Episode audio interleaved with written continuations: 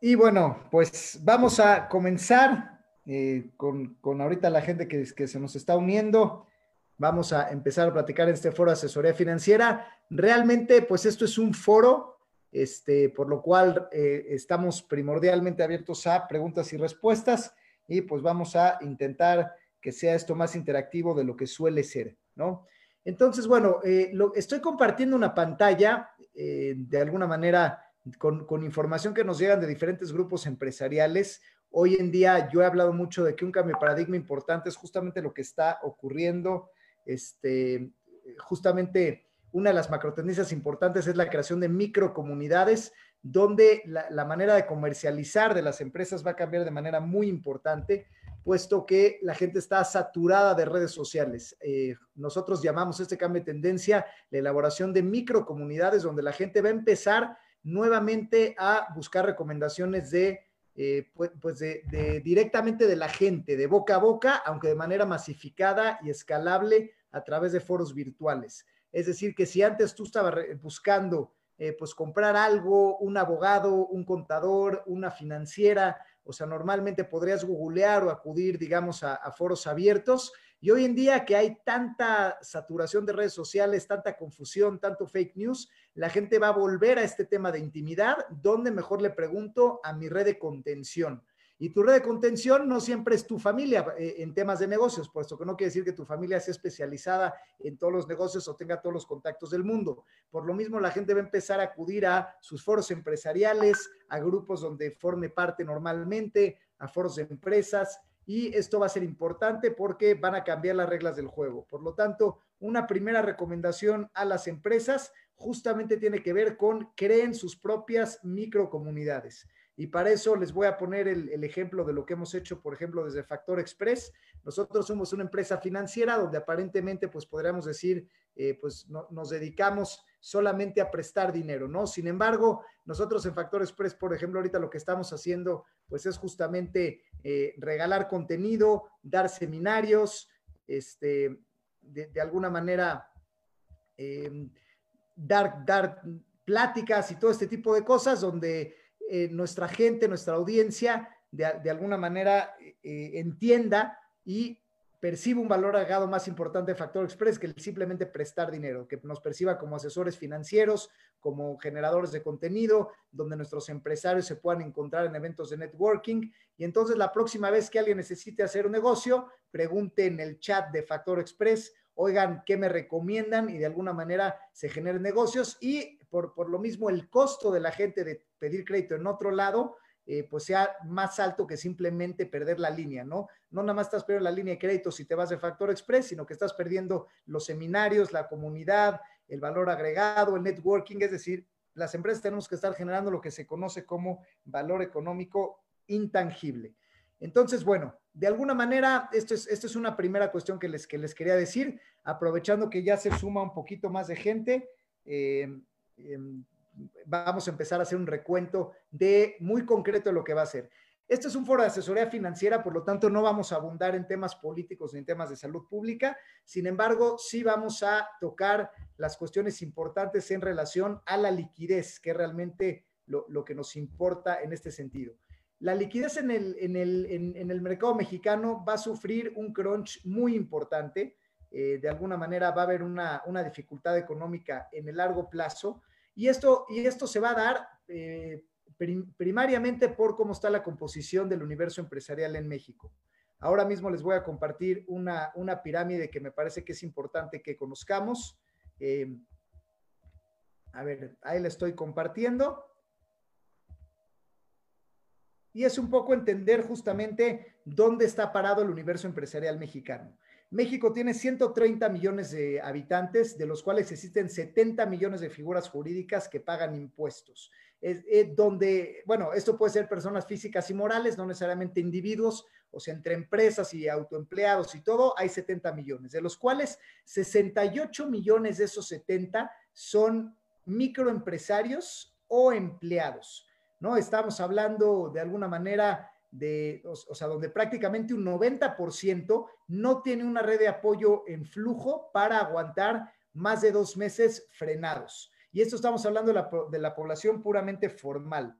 eh, digamos, la gente freelance, esto está definido como el autoempleo, gente donde se registra como persona física con, actividad empresarial en su gran mayoría, y estamos hablando de gente que, que por lo mismo no tiene necesariamente un legado de marca, no tiene necesariamente eh, patentes, no tiene necesariamente como un, corporativo, un producto que pueda sostenerse en el tiempo, es, digamos un modelo de negocio donde eres dueño de tu tiempo, tiene ventajas en, versatilidad, que puedes ahorrar en oficinas, puedes tener coworkings, trabajar desde casa, o sea, tiene algunas ventajas que tienen menores costos que una empresa, sin embargo, en crisis como esta, normalmente pues son a los primeros que los clientes empiezan a descartar y es gente que normalmente justamente no tiene eh, redes de flujo de para poder aguantar más de tres meses en operación.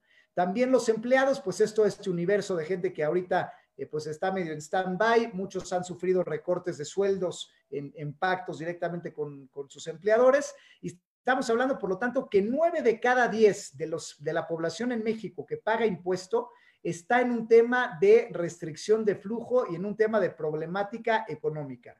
Sí, vuelvo a decir la cifra, nueve de cada diez están en este tema, porque como empleados puede ser que estén supeditados a rebajas de sueldos y aún veremos, o como autoempleo, eh, igual normalmente no existe la contención y la reserva de flujos de efectivo de más de un mes de operación, lo cual también eh, implica ciertas problemáticas, ¿no? Entonces, por lo tanto, hay que entender que el universo empresarial mexicano, aunque pareciera muy grande con esos 70 millones, solamente estamos hablando de 1.3 empresas de, alguna manera donde 700 están en operación, sin operaciones, o sea que estamos hablando realmente de 600, eh, de alguna manera, de, bueno, 1.3 millones de, empresas, donde realmente hay, hay este, un universo muy escaso de empresas en el sentido de la palabra que eh, tienen, digamos que más de más de, más de 50 empleados, ¿no? De hecho, empresas que facturen más de 500 millones de pesos en México, solamente existen 8 mil y empresas que hayan llegado a la bolsa de valores, ya sea para emitir deuda o una oferta pública de acciones, solamente existen 300.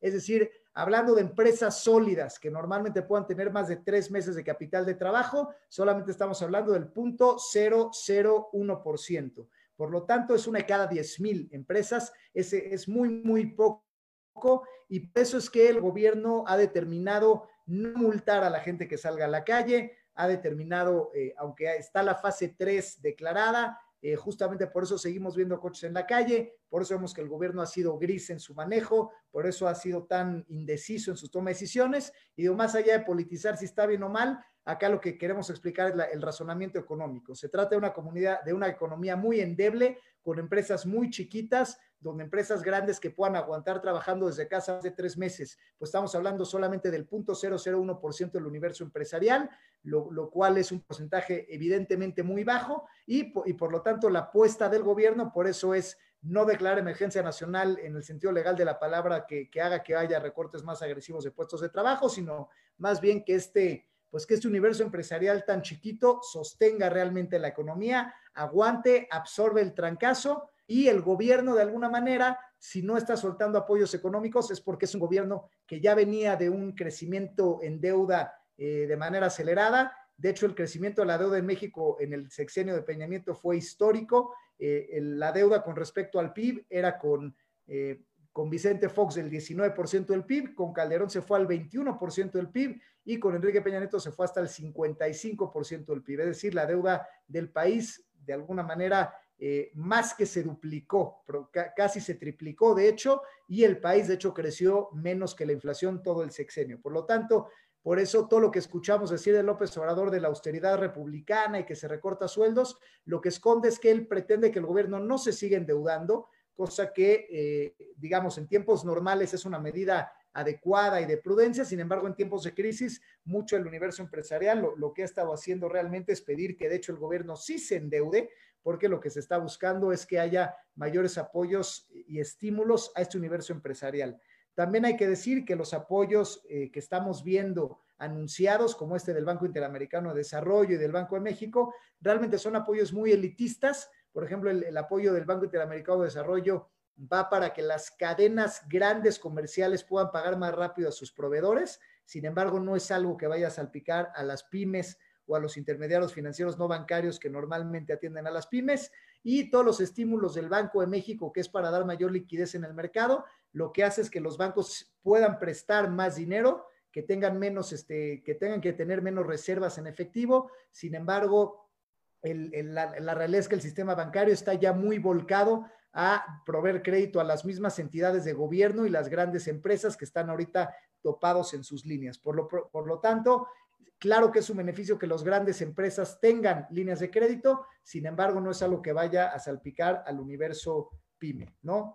Y bueno, este, este de alguna manera eh, es, es, como un preámbulo importante y les voy a compartir otra, otra slide importante que les quiero, que, les quiero comentar. Eh, igual para, bueno, para, para seguir con esta discusión, ¿no? Es esto, negociaciones financieras.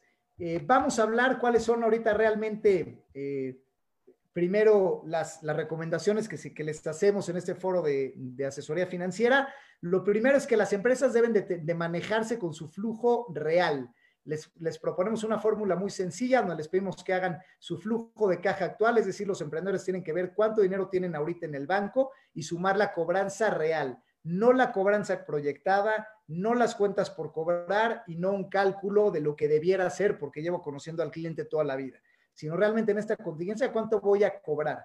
De, a esto hay que restarle la, la, ahora sí que la inversión en el inventario que hay que tener porque eh, hay una frase que escuchamos mucho que decimos cash is king, sin embargo, creo que esta frase va a mutar o se le va a añadir el término stock is king. O sea, no nada más el que tenga efectivo va a ser más competitivo, sino el que tenga el inventario suficiente en esta recuperación para poder proveer de bienes y servicios a sus clientes cercanos, pues van a ser los que van a salir más favorecidos. Y bueno, a eso, pues restar el tema de la nómina, ¿no? Entonces, hay que cuidar muchísimo el stock hay que cuidar muchísimo a la gente clave y hay que cuidar muchísimo a conservar los pagos mínimos de intereses. ¿Por qué? Porque las instituciones financieras en un entorno donde va a haber poca liquidez, eh, cada vez se les va a exigir a las empresas que inviertan más. Es decir, si antes Walmart te compraba mucho stock y te hacía resurtidos automáticos, hoy las grandes cadenas te van a pedir que el resultido lo hagas tú solo, que tú como empresa eh, vendas más a consignación y que tengas más mercancía en tu bodega. Y eso al final se traduce en te van a comprar menos, vas a vender menos, vas a tener que invertir más eh, de alguna manera en tu propio inventario y vas a tener que arriesgar más. Y obviamente no hay dinero de capital que alcance para en un entorno donde vendes menos invertir más en tu propia organización. Por lo tanto, los créditos se van a volver un aspecto clave y completamente fundamental para la competitividad de las empresas y la, y la cruda realidad es que si no tienes un buen historial crediticio, no nada más no te van a apoyar en temas de reestructura, sino que cuando todo mundo resurja, no vas a poder competir contra, contra la gente que sí tenga liquidez. Otra recomendación en el mismo sentido es, es el momento de negociar con elefantes blancos. Si ustedes están en centros comerciales, si tienen una deuda con un gran banco que normalmente cambiar precio, cambiar condiciones, abrir una nueva cuenta, pedir que te den, renegocien un crédito existente, en tiempos normales es muy difícil, sin embargo, ahorita los elefantes blancos sí caminan, es decir, sean agresivos en sus negociaciones y no negocien para mayo, junio y julio, sino negocien para los próximos 18 meses, es decir, en la crisis no tenemos certidumbre de cuándo exactamente va a acabar en este verano, lo que sí tenemos certidumbre es de alguna manera que la recuperación va a ser lenta. Entonces, estamos, debemos prever que no vamos a vender igual, o sea, aunque se liberara la cuarentena, no es que a partir de septiembre volvemos a los mismos niveles de antes, sino que esto va, va a tener un efecto duradero y por eso hay que cuidar no nada más los pagos de los próximos tres meses, sino realmente los pagos pensando en la reestructuración. Hay que pensar también en reestructurar capital humano, pasar mucha parte de sueldos fijos a sueldos variables y hay que pensar en fusionarse con competidores. Eh, los competidores normalmente es una buena manera de optimizar costos de operación, donde la misma gente haga lo mismo de alguna manera y, se, eliminen duplicidades y por otro lado las empresas dupliquen capacidades financieras. Así que las empresas familiares en América Latina que siempre han sido muy renuentes realmente a, pues, realmente asociarse, es un buen momento para que lo hagan. Eh, otros puntos importantes que es importante tener presente, pues bueno, uno, los clientes serán menos, o sea, habrá una menor base de clientes y tendrá un menor consumo. efectivamente, normalmente lo que te dicen es diversifícate tus huevos en varias canastas. Sin embargo, la realidad de lo que pasa en momentos como este es que lo intuitivo eh, al final desafía lo académico y la realidad es que como las empresas van a estar más endebles, más vale más bien reenfocar esfuerzos en pocos clientes y de hecho reducir tu portafolio de productos y reducir tu portafolio de clientes. Es decir, ten menos clientes, ten menos productos y enfócate en tener lo que ya, de alguna manera, este, lo que ya te hace rentable, ¿no? Y esto sabiendo que en esos mismos clientes vas a tener que invertir más dinero por lo que dijimos, porque eh, vas a tener tú que invertir más en inventario y te van a comprar más a consigna y menos en firme. También es un, es un tema cierto que los clientes van a pagar más tarde. Eh, los clientes ahorita están tomando, sobre todo los, los de retail, algunos sin razón, están tomando una postura de yo no te pago hasta nuevo aviso, deja que abran mis tiendas o los puntos de venta y entonces veo. Y por lo tanto, si ya de por sí México era un país financiado con proveedores donde las cuentas iban a 90, 120, 150 días, pues ahorita hay que sumarle varios meses más. Por lo tanto, lo que vendas, además te vas a tardar más en cobrarlo. Por lo tanto, hay que estar preparados. Una vez más, esto se reduce a flujo de efectivo, que como es difícil que venga capital propio, a tener créditos abiertos y estar al corriente, por lo tanto, con acreedores financieros. Eh, va a venir una guerra de precios también en una búsqueda desesperada de flujo. Muchas empresas que, se, que en estos momentos se digitalizaron y ahorraron costos, corrieron gente, reducieron salarios, van a poder salir al mercado vendiendo lo mismo que se vendía, pero un menor costo.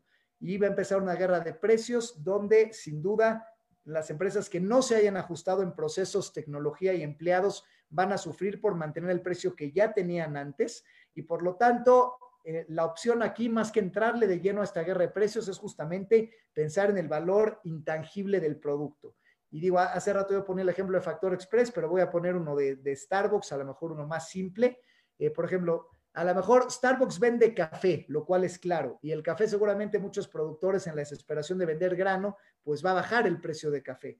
Entonces, Starbucks tendría dos opciones, o bajar su precio del café para, para entrarle a esta guerra de precios y entonces correr más gente, poner a una persona en caja en lugar de dos, etcétera, o bien meterle más a su intangible, que su intangible pues son los sillones que hay en las tiendas, la música, el tema de usar elementos sustentables, etcétera, ¿no? Entonces, lo que tiene lo que tiene que hacer Starbucks es justamente meterle este valor intangible para que tú cuando digas, oye, es que yo podría tomar un café más barato, que eso sí lo vas a poder hacer y esto aplica a todos los productos o servicios, sino acá, mira, sí podría tener un café más barato, pero ellos están, pero Starbucks tiene pues conciencia social y el reciclaje y está manteniendo el sueldo a sus empleados, tiene un posicionamiento y este, me está poniendo música, mejoraron sus sillones y estaban regalando cafés a los médicos. Es decir, estoy poniendo cosas que no necesariamente son ciertas de Starbucks, pero bueno, justamente traté de dar un ejemplo ilustrativo de cómo tu posicionamiento en el mercado tu valor de marca, tu intangible, más allá del producto, es lo que va a hacer que la gente se mantenga fiel y tus clientes se mantengan fieles en medio de una guerra de precios que claramente va a empezar, ¿no? Y bueno, el punto cuatro, importantísimo, hoy en día no necesariamente el que tenga más calidad va a ser el que va a salir adelante antes.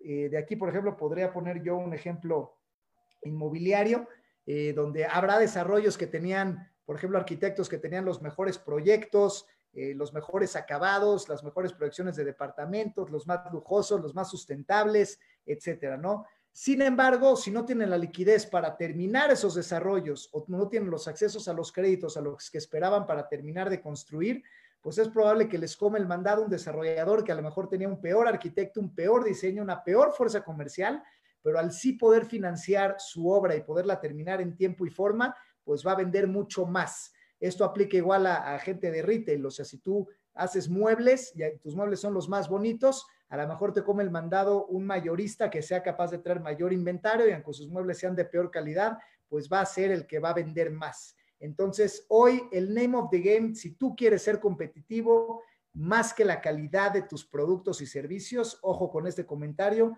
importa más el flujo de efectivo, donde repetimos los canales, viene de cuidar tu historial crediticio para no tirar las líneas de créditos con bancos e instituciones financieras. Dos, abrir más tus horizontes a instituciones financieras no bancarias. Hay que abrir líneas con SOFOMES, con uniones de crédito, con esquemas de crowdfunding, eh, fondos internacionales y una serie de redes que hoy en día existen en el mercado y si no están familiarizados, ¿qué están esperando? Es momento de hacerlo.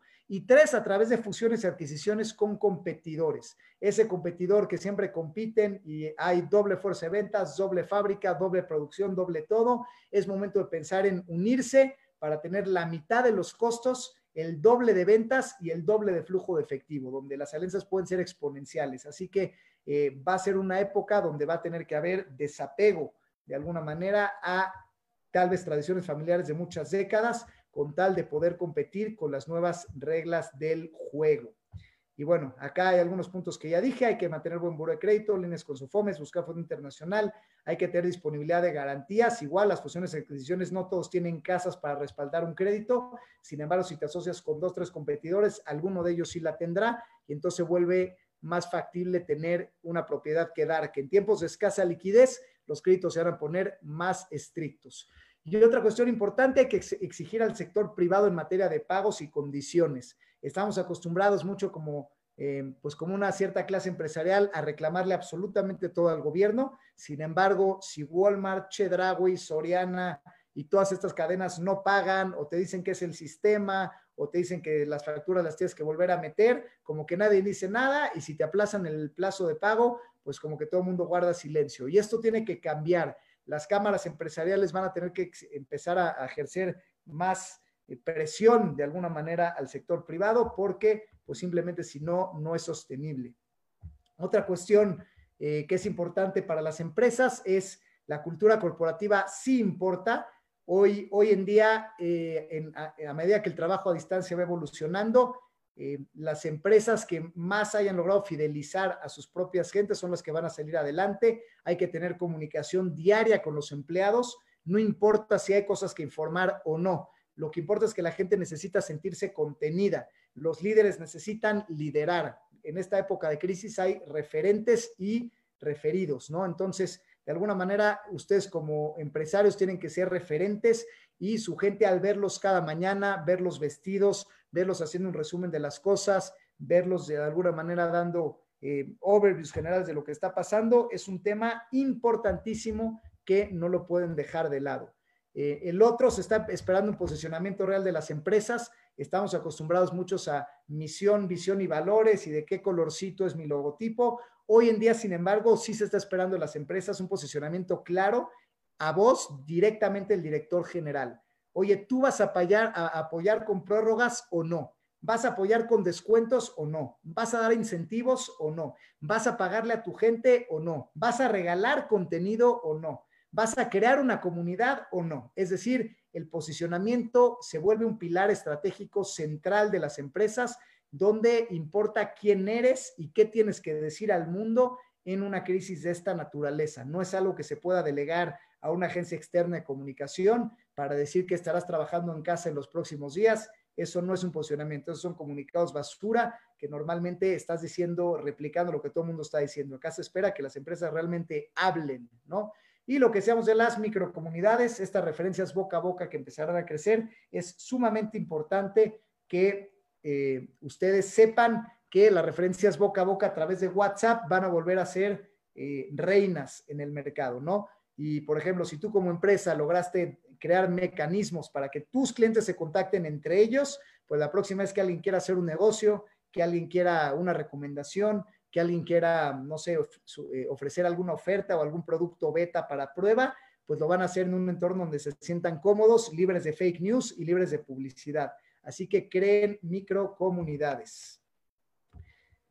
Eh, y bueno, de alguna manera, un tema importante también eh, para, alguna gente que me ha preguntado, bueno, ¿y qué va a pasar con México? ¿Nos vamos a volver Venezuela, etcétera? Yo lo que les diría es, eh, no hay que alarmarse, realmente el único tema preocupante de México es el tema de Pemex. Como sabemos, Pemex ha caído ya al, al grado del grado de inversión a pasar a ser bono basura y por lo tanto lo que significa esto es que el ser bono basura realmente lo que representa es que Pemex va a tener que pagar más tasa de interés y que va a haber menos inversión institucional. Esto hace que Pemex pierda más dinero del que ya pierde. Pemex ya estaba en quiebra operativa antes de la crisis y una empresa que pierde miles de millones de pesos al año y tiene que pagar más intereses y entonces pierde más dinero, el precio del petróleo está más abajo, pues tiene de dos, o declararse en bancarrota o que el gobierno le siga inyectando dinero y le inyecte y le inyecte y le inyecte para que Pemex no quiebre. Entonces, el gobierno no va a dejar quebrar a Pemex, le va a seguir inyectando dinero, es dinero bueno que se está yendo al malo, por eso las calificadoras no están haciendo, no están cerrando un ojo, están haciendo ver esta situación y realmente eh, digo, esta es una crónica de una muerte anunciada. Esta quiebra no va a llegar en los próximos dos o tres años. Es un tema que se va a alargar. Pero bueno, por lo pronto, lo que sí hay que saber es que si pasa algo con Pemex, como que se le deje inyectar dinero o deje de pagar proveedores, esto haría que se pierda la confianza en México como país al Pemex ser su empresa más grande y eso sí podría devaluar el peso en el largo plazo. Sin embargo, en el corto plazo, como al final se le está inyectando dinero a Pemex y no se espera que haya un cambio mayor, lo que va a ocurrir es que eh, la deuda extranjera por lo pronto va a seguir confiando en México un poco más.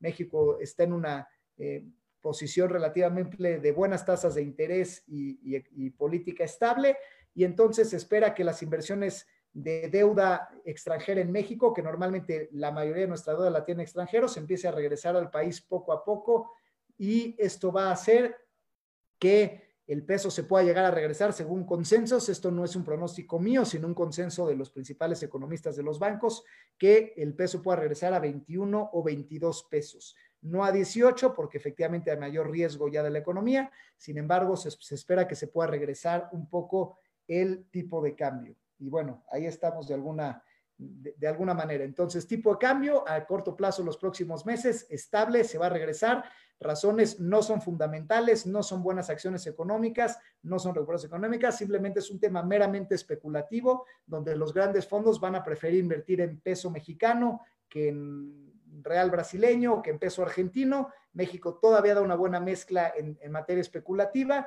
y por eso es que el peso se puede regresar. Oye, ¿se podrá devaluar y disparar y esto? Sí, si Pemex cae en un tema de insolvencia, no se recupera y se persiste con el proyecto de dos bocas y se, da un deterioro sostenido, pues esto podría hacer que efectivamente el peso se devaluara aún más.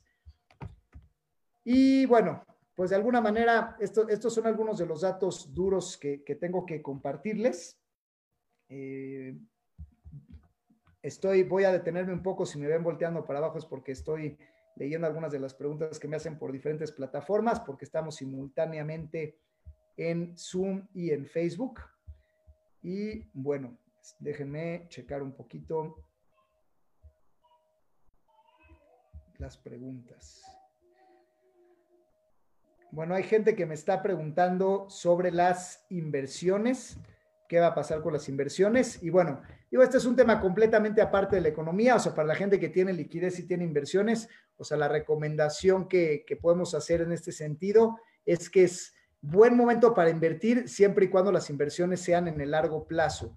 Es decir, eh, nosotros tenemos datos, eh, los economistas, que el Standard Poor's, o sea, la bolsa, eh, digamos, grande de, de, valores en Estados Unidos, en los últimos 30 años ha dado un rendimiento promedio del 9%, ¿no? es decir, que cada 10 años aproximadamente, pues tú duplicas tu dinero y si lo dejaste 30 años y no lo tocaste, pues obviamente podrías tener eh, tres veces lo que, lo que metiste en un inicio, ¿no? Entonces, ahorita en tiempos como este, donde hay una devaluación importante del, tipo de cambio, de, donde hay una, de alguna manera, una baja generalizada en las bolsas, pues efectivamente estás comprando un poco más barato, es buen momento de entrar en renta variable, la bolsa se llegó a caer hasta un 40%, aunque se, ya se ha recuperado algo, más o menos la mitad de esa caída, pero bueno, en ese sentido es bueno, sin embargo, puede volver a caer, puede volver a subir, la tendencia eh, va a hacer que haya una recuperación sostenida. El coronavirus no es el fin del mundo, por lo tanto es buen momento de entrar en renta variable. En renta fija, la gente que mete su dinero a, tasas fijas, lo que está ocurriendo es que las tasas están empezando a bajar y esto lo hace el gobierno justamente para incentivar la recuperación económica, donde la gente se le, el mensaje a la gente es, en lugar de tener tu dinero en CETES o en el banco, cada vez te voy a pagar menos intereses, vas a ganar menos que la inflación, entonces mejor sal e inviértelo en un negocio. Ese es básicamente el mensaje. Las tasas están bajando en todo el mundo, México no ha sido la excepción, la TIE llegó a estar en 8.5 en México, hoy en día está a menos del 6, por lo tanto el rendimiento pues ya de lo que te da en renta fija ha bajado ya un 25, 30% y el mensaje de alguna manera es gasta tu dinero. Así que también si estás pensando invertir en un negocio, comprar maquinaria hacerte de propiedades, vienen compras de oportunidad muy interesantes donde no solamente cash is king, porque la gente desesperadamente al necesitar liquidez va a rematar sus cosas, sino que si tú le entras a ese tipo de ofertas, aunque no sea con tu propio dinero, el dinero que puedes obtener de préstamos bancarios, por ejemplo, pues, y, de instituciones financieras no bancarias, podría llegar a ser más barato eventualmente, dado que las tasas de interés están bajando. Otras recomendaciones de inversiones, pues siempre el, refugio por excelencia siempre ha sido el dólar. Sin embargo, el dólar es una moneda muy endeudada que cada vez endeuda más. Eh, donde también hay ciertas inestabilidades políticas y por eso es que hay otros refugios además del dólar, donde hay gente que le está apostando, ¿no? Eh, esto pueden ser, eh, por ejemplo, instrumentos indexados a metales preciosos como el oro y la plata, que han tenido una revalorización importante porque al final es un refugio también alterno al sistema monetario. Y el tema de las criptomonedas, si bien es un tema obviamente mucho más especulativo, yo en lo personal sí tengo la convicción de que al final cualquier refugio alterno al sistema bancario eh, y al sistema monetario tradicional que está medio al borde del colapso, siempre es bueno tener pues una, por lo menos si no un pie adentro, a lo mejor un dedito del pie adentro en este tipo de inversiones porque puedes llegar a ser varias veces tu dinero en, obviamente igual, siempre hablando en un plazo de años, estamos hablando de los próximos dos o tres años, es una muy buena oportunidad de meter dinero a renta variable y esperar rendimiento por ello. Em, y bueno, eh, me preguntan una vez más eh, que, si, que si creo yo que puedan llegar a subir los CETES. Y la respuesta es, es no en el corto plazo. Ahorita justamente lo que estamos viendo es que de alguna manera las tasas al revés, como la economía está tan frenada y no de un tema de 2020, sino de 2019 también. O sea, hay que recordar que México tuvo una contracción del PIB también en 2019. Entonces, lo que hace lo que se llama política económica gubernamental, lo que hace el gobierno es baja las tasas de interés, bajan los CETES por lo mismo, para que sea más atractivo invertir que ahorrar. Y bueno, más en un tema de coronavirus, lo que quiere el gobierno es que las empresas se reactiven lo antes posible, por lo tanto las tasas de interés van a seguir bajando, además de que México normalmente espejea a los Estados Unidos. Sin embargo, esta baja no va a ser eterna, porque finalmente México tiene una particularidad que justamente es el riesgo país. Y esto quiere decir que hay mucha inversión extranjera en México, no necesariamente en proyectos productivos, infraestructura, lo cual ya se perdió la confianza desde hace mucho, desde la cancelación del aeropuerto, pero sí en lo que decía yo de la tendencia extranjera de deuda. Hay mucha gente que cree que los rendimientos que da México son buenos en comparación al riesgo que hay en otros países de Latinoamérica, pero si México llegara a caer en calificación de bono basura como país, al igual que ya lo hizo Pemex, pues mucha inversión saldría disparada y entonces México quizás se vería obligado a volver a subir sus tasas de interés para retener algo de inversión extranjera y esto haría que a pesar de que la economía esté estancada, si llegara a ocurrir un fenómeno de fuga de capitales, México tendría que elevar otra vez sus tasas de interés para que el dinero no se fuera tan rápido o no se fuera todo, ¿no? Entonces, las tasas de interés van a la baja, es un hecho, el tipo de cambio se va a regresar también, sin embargo, no es, obviamente no hay nada escrito sobre piedra y en México sí hay elementos de riesgo dentro de este sexenio que podrán hacer que tanto México vuelva a subir sus tasas de interés como que México entre en default y el, peso se devalúe aún más. ¿No? Y bueno, estamos este, igual leyendo algunas, algunas otras preguntas. Con mucho gusto. Y bueno, a ver, vamos a...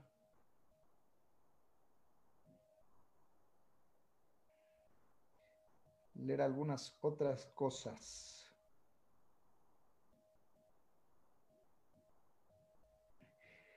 Bueno, me están preguntando específicamente algunas preguntas del sector inmobiliario que vamos a preguntar con mucho gusto, que vamos a responder con mucho gusto. El sector inmobiliario no es que se va a colapsar por completo. De hecho, eh, el sector inmobiliario es un, es un sector que puede recuperarse, simplemente va a tener que cambiar en las reglas del juego y reinventarse. Eh, por ejemplo, ahorita lo que estamos viendo es que México está llegando a niveles récord de comercio electrónico. Y de hecho, un dato duro muy interesante del sector inmobiliario es que la gente nunca había buscado por Internet tantas casas como en 2020. Así es, este año es donde la gente más ha buscado casas desde Internet. Por lo tanto, hay oportunidad y hay manera de que los desarrolladores se tengan que reinventar en este sentido. eh, también el comercio electrónico lo que va a hacer es que mucha gente, hoy en día hay mucho freelance en México, sin embargo casi todos los freelance son de servicios, el diseñador, el que hace logotipos, el que maneja redes sociales, etcétera, ¿no? Pero cada vez más va a empezar a haber más freelancers que se den cuenta que Amazon, Mercado Libre, pues son plataformas que pagan bien, donde se puede vender, donde no se requiere tanta eh, logística ni tanta fuerza de trabajo y estos microempresarios pues van a necesitar lugares donde almacenar sus productos que vendan, es decir, no todo mundo va a poder almacenar los productos en su casa. Por lo tanto, van a existir la necesidad de microespacios y micro, micro bodegas en todos lados para responder a estos empresarios. Así que, por ejemplo, gente que tenga propiedades medio abandonadas y esté sufriendo por rentarlas y sufriendo por venderlas, pues si tú transformas estas propiedades en espacios que, por ejemplo, si tienes una casa de dos pisos y puedas rentar esos dos pisos en lugar de un piso a una persona, un inquilino, puedas dividirlos en seis mini bodegas y entonces tenga realmente seis inquilinos, donde no sean ellos los que iban ahí, sino más bien su mercancía y además como inquilino te asocies con una empresa de paquetería y entonces ofrezcas a, los microempresarios nuevos, oye, yo no nada más te guardo tus cosas como bodega, eh, más barato obviamente que tener una bodega grande en Naucalpan, por ejemplo, sino yo te doy mi casa, es una microbodega y te ofrezco logística, almacenaje, seguridad y te ofrezco alianzas con paquetería para que de aquí se vayan a los clientes finales. Va a haber ahí una oportunidad para reinventarse también muy importante, ¿no? También eh, la, clase más baja está en un déficit importante de vivienda. En 2019 se cayó mucho el segmento eh, residencial plus y la vivienda media. Sin embargo, interés social, de hecho, siguió creciendo y hoy en día, pues va a seguir existiendo esa demanda. No hay que olvidar que el promedio de edad en México es de 28 años y ahora que la gente tarda más en casarse, pues digamos que los próximos 10 años, entre que esos millennials cumplen de, 28 a 38 años, pues muchos de ellos seguramente o se casarán y tendrán necesidad de vivir en pareja o bien eh, se irán a vivir solos. Entonces la, la, necesidad y la demanda de vivienda va a ser muy importante lo que sí es que esta vivienda pues va a tener que ser más versátil, quizás con espacios compartidos, quizá con espacios dentro de la casa para trabajar, dado que el home office se volverá cada vez más estándar y espacios hasta para tener tu espacio personal. Tal vez las casas del mañana pues tengan sus espacios de meditación personal, como unas paredecitas más cerradas, espacios de aislamiento eh, para hacer ejercicio, para meditar, para poner tu bici fija, o sea, no sé, cosas que han surgido, ¿no? Entonces, eh, pues, claro que se va a exigir más versatilidad, más creatividad a los desarrolladores, pero sí hay una, necesidad en el sector inmobiliario que no es que se va a detener, es que va a tener que migrar de las oficinas a la, logística, de la vivienda a la covivienda, de lo super lujo a, a, quizá lo lujo más bajo, pero un auge del turismo por otro lado, ¿no? Entonces, de alguna manera va a haber muchas oportunidades que creo que es importante que tomemos en cuenta. Y bueno, pues eh, estamos, estamos por llegar a, la parte final. Eh, se supone que tenemos 45 minutos, ya son 6.45. Vamos a, eh, voy a repasar una vez más, perdón las preguntas que tengo, perdón si, si, si desvío la mirada para abajo, es porque estoy leyendo estos mensajes. Y bueno, como me parece que no hay más preguntas, vamos a eh, pues hacer una pequeña conclusión, entonces, de un overview de todo lo que hemos visto para que se queden con esto. No, bueno, lo, primero es justamente prever que no es el fin del mundo, se prevé que al final sí nos vamos a recuperar, sin embargo, sí hay que poner a México aparte del resto del mundo. México, a diferencia de otros países, por lo que ya vimos que México no se quiere endeudar más, es una política prudencial muy, muy clara y dado que los apoyos que hay son muy elitistas, en México va a haber una crisis de liquidez muy importante. Va a haber pocos créditos y poco dinero y esto va a hacer que los clientes que hay compren menos, compren más a consignación, pidan más días para pagarte y por lo tanto los empresarios chiquitos tengan que invertir más en inventario, tengan que esperar más tiempo para que le paguen y tengan que invertir más en pos de sus clientes. Por lo tanto, esta, para responder a esto hay que tener más dinero. El dinero es el name of the game, es lo que te va a hacer más competitivo el día de mañana, más que tu calidad inclusive. Para eso hay que cuidar el historial crediticio, hay que buscar mecanismos alternativos de financiamiento en plataformas comunales, en instituciones financieras no bancarias, SOFOMES, extranjeros. Hay que buscar asociarse con competidores y hay que buscar pensar fuera de la caja, buscando responder a la liquidez. Obviamente quienes aguanten esta coyuntura y integran la liquidez suficiente se van a comer el mercado, dado que se va a consolidar, lo cual va a ser bueno para ciertas compañías y lo cual socialmente no va a ser una buena noticia porque efectivamente el país se va a polarizar todavía más, va a haber más división social entre ricos y pobres porque eso es lo que pasa cuando una economía se consolida, ¿no? Entonces, aguas con esta liquidez, en este sentido puede haber oportunidades eh, para reducir costos, porque eso, si tú te asocias adecuadamente y tienes tus flujos, puedes acabar vendiendo lo doble, eh, reduciendo tus gastos, vendiendo, teniendo más mercado, teniendo más venta en los próximos años. Es decir, sí hay oportunidades, pero en un entorno de poca liquidez donde las respuestas deben ser contraintuitivas, es decir, no diversificar, sino concentrarte en los clientes que pagan, no aumentar tu rama de productos, sino conservar los que ya tienes, no malbaratar, entrar a una guerra de precios, sino sostenerlo, pero dar valor económico intangible. Y no renegociar pagos para hacerte pato, sino justamente pagar tus créditos a tiempo, ya que el crédito será tu mejor aliado. Y bueno, pues con esto, con esto este, terminamos la sesión de hoy. Vamos a estar dando pláticas a la Keila de manera, de manera recurrente. Eh, agradezco una vez más la invitación a Vivi Biskin, eh, Anita Feinsod, Alberto Chakra por hacer posible esto técnicamente, a la Keila por sus amables invitaciones. Gracias a la audiencia. Síganme en redes sociales. Estoy como eh, ePresburger en Instagram. Estoy como Enrique Presburger, analista financiero, doctor Enrique Presburger, analista financiero en Facebook. Y por favor, muy importante, no se pierdan nuestro podcast que se llama Factor Económico, eh, que estamos ya en Spotify, estamos en Apple Podcast. Nos es muy importante sus reviews, sus cinco estrellas, que nos sigan para seguir creciendo nuestra audiencia y que podamos sostenernos al aire. Gracias por seguirnos y hasta la próxima. Buenas noches.